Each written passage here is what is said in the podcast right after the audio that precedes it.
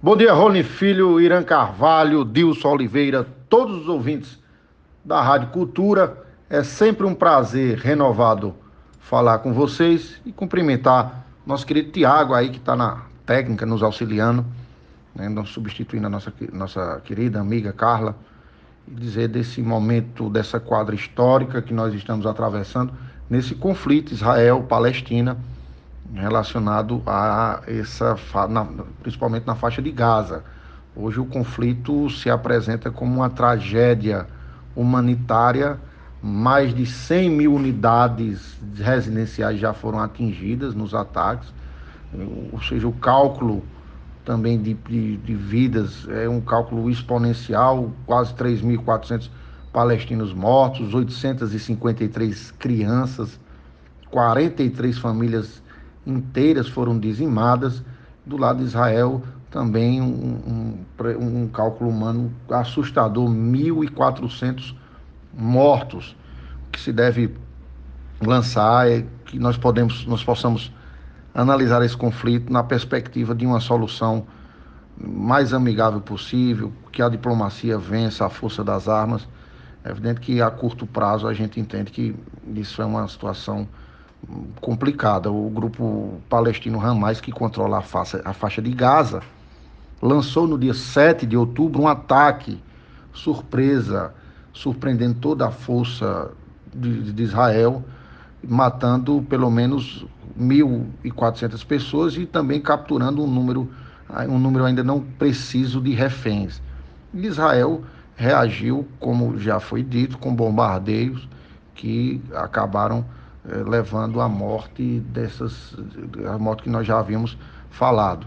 Até agora o conflito não se apresenta uma solução amigável e nenhuma superpotência conseguiu dialogar com os dois países, com os dois envolvidos no conflito, com os dois territórios, tanto Israel como membros da faixa de Gaza, da Palestina, para tentar encontrar uma solução mais diplomática para esse conflito.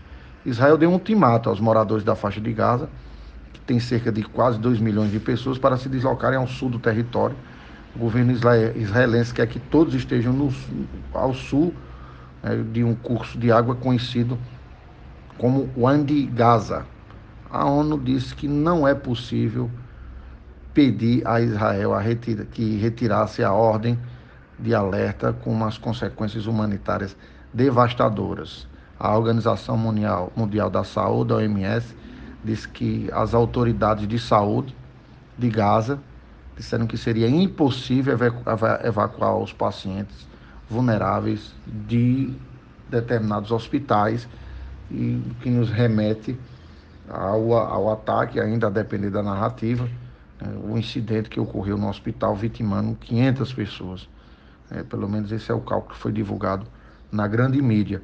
O Hamas, que controla a faixa de Gaza, diz que alegou para os civis ignorarem a ordem de evacuação, descrevendo como uma propaganda falsa. Mas muitas pessoas já deixaram as suas casas, mulheres, crianças que estavam entre os mortos de um ataque que atingiu um comboio que fugia para o norte de Gaza, em uma das rotas de evacuação, também uma nota lamentável de mortes de inocentes nesse conflito. O Ministério da Saúde palestino afirmou que nesse comboio houve 70 vítimas e culpou Israel. O governo israelense disse que estaria investigando o ocorrido no norte de Gaza, que inclui a cidade de Gaza e dois campos de refugiados. É uma das partes que é, mais densamente povoadas desse território. Há apenas duas estradas até a chamada zona de evacuação e o combustível para os veículos encontra-se acabando. A ala do Hamas, a brigada Al-Aqsa, continua a disparar foguetes contra Israel. Mas a gente precisa, de certo modo, também entender esses os objetivos estratégicos de Israel nessa chamada ofensiva terrestre que ainda não começou, mas ela se encontra mais que delineada nas ações. O objetivo de Israel está declarado que é destruir o Hamas. O governo israelense deslocou dezenas de milhares de soldados para a sua fronteira com Gaza, juntamente com tanques, com artilharia pesada e com muitos homens, uma força aproximadamente de 160 mil homens, homens e mulheres foram chamadas agora mais 300 mil reservistas. O exército israelense se preparou para lançar uma, uma ofensiva com 6 mil bombas em Gaza, visando o desmantelamento e o extermínio dos comandantes do Hamas e os seus centros de controle e de apoio. Os principais alvos é desse vasto labirinto de túneis subterrâneos que ligam postos de comando né, da, de, de, do Hamas.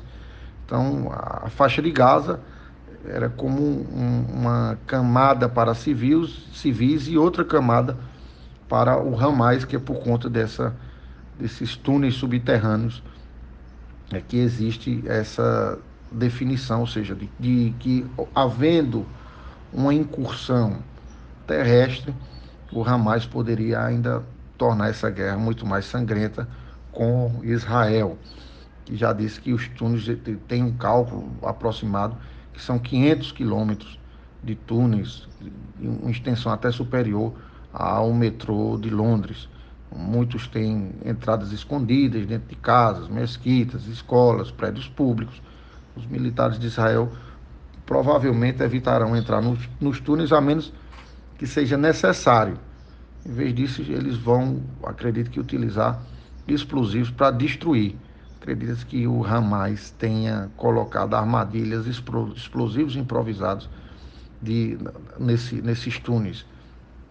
Então, o, esse é, é basicamente um retrato mais pontual desse conflito que assusta todos que querem a paz e principalmente aqueles que desejam que as vítimas, principalmente as vítimas que não estão diretamente relacionadas com conflito, não, não aumentem, mas infelizmente esse cálculo pode aumentar. A Hamas é um grupo palestino que, como dito, governa a faixa de Gaza desde 2007. Esse grupo pega a destruição de Israel e quer substituí-lo por um Estado Islâmico. O Hamas já travou várias guerras com Israel desde que assumiu o poder.